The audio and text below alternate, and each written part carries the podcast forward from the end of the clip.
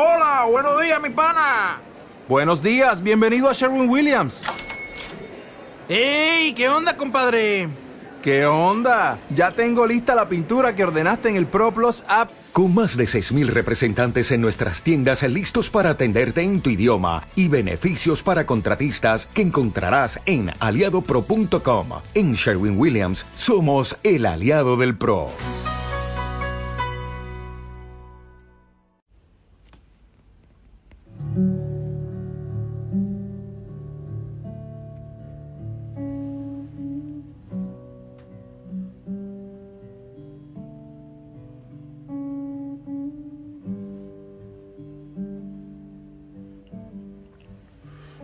Señor, en este momento es hermoso unirnos contigo. Yo, aquí, ante tu presencia eucarística, mirando, contemplando las montañas, el paisaje y enviando bendiciones a cada hijo, a cada hija de la familia Osana. ¿Hacia dónde están? Yo puedo estar lejos, pero tú estás cerca de todos, oh Señor. Y bendices y abrazas y levantas, oh Dios. Tocas cada corazón y llenas de gozo, llenas de alegría. Virgen María, también te pido a ti que acompañes, que abraces, que con mucho amor, con mucho amor abraces a cada hijo, a cada hija. Así, sí, como en el pilar, como la Virgen del Pilar, que nosotros también nos recostemos en ti y que tú, Virgen María, nos ayudes a asentar fuerte, fuerte nuestra vida en el Padre.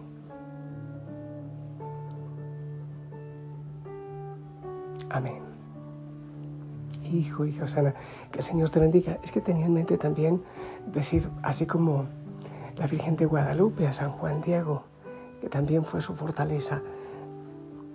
¿Acaso no estoy aquí contigo yo, que soy tu madre? Bueno, me parece lindo. Estoy descubriendo muchísimo, muchísimo de, esa fuerza que la Virgen María nos, nos otorga.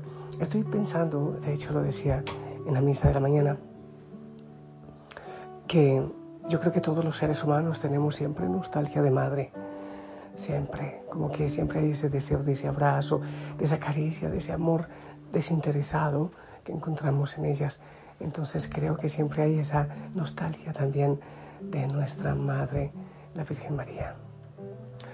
Pues bueno, espero que estés bien, que hayas pasado un día en bendición. Yo estuve visitando a algunos enfermitos, haciendo, bueno, algún bien a mi corazón con, los que son débiles físicamente. La pregunta es cómo podemos hacer el bien. ¿Cómo, ¿Cómo podemos influir positivamente en los demás? Hay gente que dice, lo he escuchado muchas veces, cuando yo sea rico voy a hacer una fundación, cuando yo me gane la lotería voy a hacer tal cosa. Pienso que esas cosas mm, mm, no tienen mucho de verdad, a veces son falacias nada más. Cuando yo sea famoso, quiero ser famoso. Una vez alguien, un chico me decía, quiero ser una locura que sea conocida por todo el mundo para después aprovechar y anunciar el Evangelio. Bonito suena, pero ¿sabes qué? Creo que no hay que ser famoso para influir positivamente en los demás. No creo que haya que ser poderoso, eh, al menos humanamente hablando, para, para llevar a Cristo a otros. Ya lo dice Pablo, todo lo puedo en Cristo que me fortalece. Colosenses 1.9 dice, dice así San Pablo, así que desde que supimos de ustedes, no dejamos de tenerlos presentes en nuestras oraciones. Le pedimos a Dios que les dé pleno conocimiento de su voluntad y que les conceda sabiduría y comprensión espiritual. Colosenses 1.9. Me parece hermoso. Desde que supimos de ustedes, no dejamos de tenerlos presentes en nuestras oraciones. Eh, eh, hay veces que la gente de la farándula, no sé, en las noticias, eh, capta la atención de otros del mundo. Bueno, yo no veo televisión, por si acaso, hace muchos años, pero Pero eso ocurre, yo lo sé, porque veía televisión antes. Qué hermoso pedirle al Señor por esas personas que tienen influencia, las modelos, las reinas, las presentadoras, eh, actrices, actores, deportistas, famosos cantantes. Orar por esas celebridades que llaman. Qué hermoso que tienen la gracia de influir en muchos, pero qué hermoso que lo hicieran para influir en el bien, en el bien, enseñar algo positivo y qué maravilla si es llevar a Cristo al corazón de tantas personas. Pienso en cómo sería, bueno, ser una celebridad. te lo digo yo, de las cosas que no me gustan mucho, pero lo acepto, es ser un sacerdote que algunas personas conocen que no es completamente incógnito como yo quería. Pero pienso en aquellos que, que son realmente celebridades. La verdad es que no necesitamos ser grandes, poderosos, famosos, reconocidos para influir en otros. Cuando Pablo oró por estos amigos de Colosas, su esperanza era, como él mismo lo dice, que vivan como es digno del Señor. Es decir, siempre haciendo todo lo que a Él le agrada, produciendo los frutos de toda buena obra y creciendo en el conocimiento de Dios. Colosenses 1.10. Vivir según el designio del Señor. Viviendo en humildad, llenos del Espíritu Santo, en oración constante, podemos confiar en Dios de que otros también van a notarlo y esperamos que seguirán el ejemplo que Dios nos deja mostrar. Sin fama, sin poder, sin riqueza, con la vida, con la sonrisa, con la oración, siendo distintos. Tú, yendo en contracorriente. Una manera de saber que estamos vivos es ver si estamos yendo con la corriente o en contracorriente. Porque solo los peces muertos van con la corriente. Así que, mostrando esa libertad de Cristo, podemos confiar que en el momento indicado el Señor va a mover el corazón de los otros para acercarles a Él. Hay que ser paciente, hay que ser constante, hay que ser consistente. Cuando tú ores por un amigo, por un familiar, por otra persona, cuando te esfuerzas en vivir una vida consagrada a Dios delante de los otros, algunos se pueden impactar Alguien puede decir, yo también quiero vivir así, en esa libertad, en esa sonrisa. Pero muchos no, no les importa. Eso puede ser frustrante. Pero Pablo continúa su oración, la que acabo de, de leer, diciendo, orando, que se fortalezcan con todo el glorioso poder de Dios, para que tengan toda la constancia y paciencia que necesitan y que estén llenos de alegría y den siempre gracias al Padre. Colosenses 1, 11. Es posible que en tu familia, en tu trabajo, no veas los resultados de lo que haces o de tus oraciones por los otros. Pero Dios conoce tus esfuerzos y Él sabe la influencia valiosa que puedes tener a tu alrededor, pero depende de Él y de su voluntad.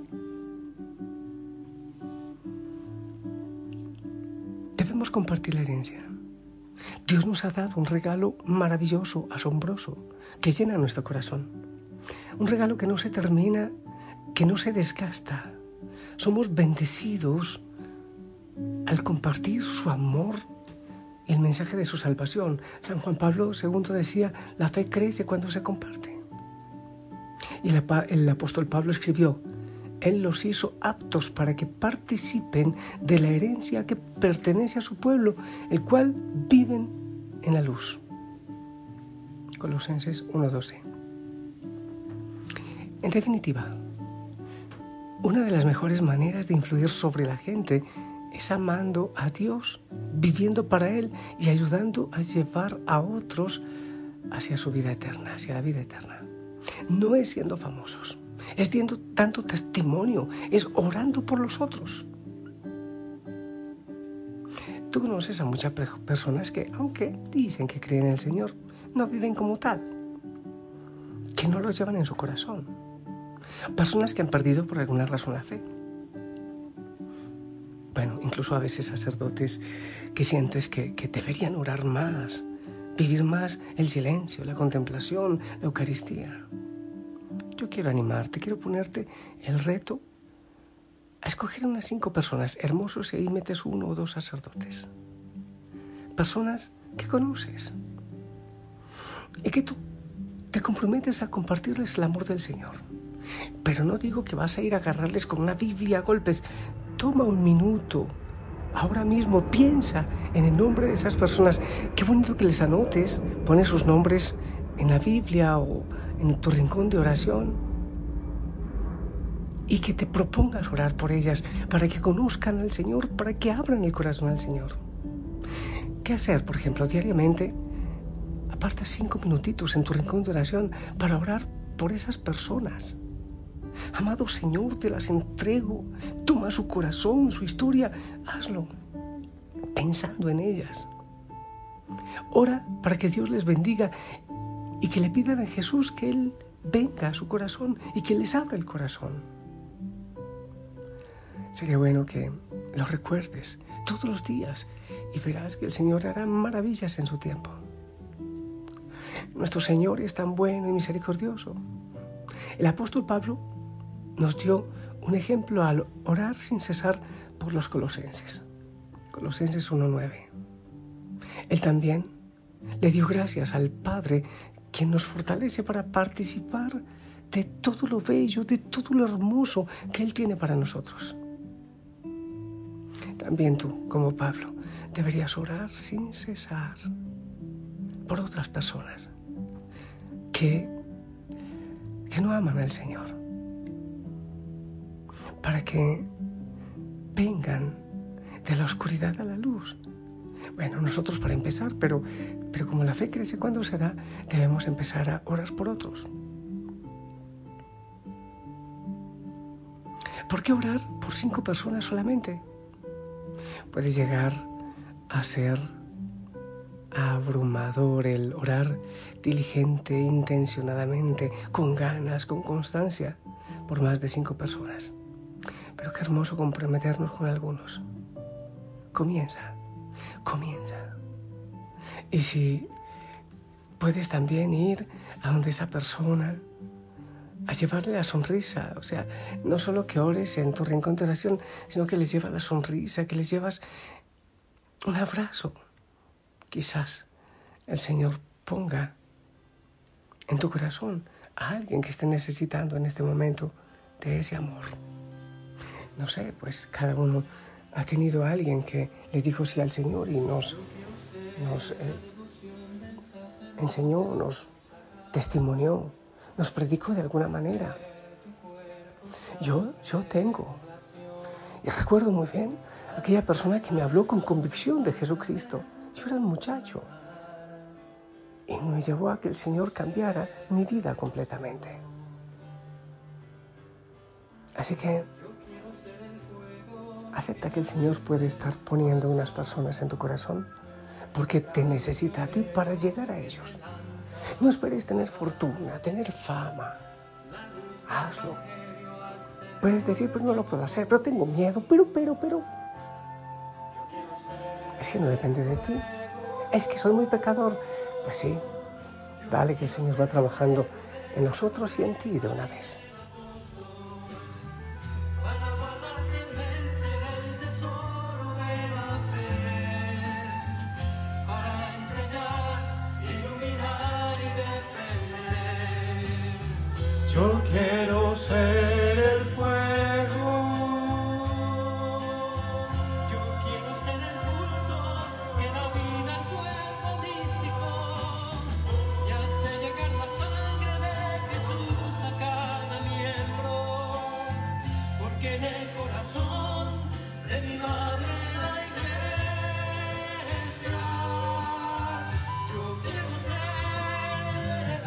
Amado Señor Hay corazoncitos aquí al otro lado de este celular. Hay oídos que están escuchando este mensaje que yo confío que viene de ti. Mueve, oh Dios, esos corazones a llevar tu abrazo, tu sonrisa, tu paz a tantos que te necesitan. Empezando por la familia, con sonrisa, con amor, con comprensión, los vecinos, sí, sacerdotes también. Oh amado Señor, abrázanos y envíanos una vez más. Quita de nosotros tanta cobardía. Infunde amor en nuestros corazones para que podamos llevarlo al mundo. Madre María, acompáñanos.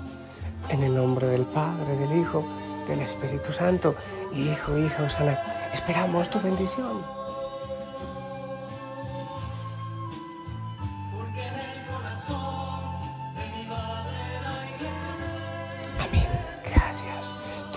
El amor del Señor. Abrazos. Así en tu casa sonríe y anda a llevar el mensaje de Cristo.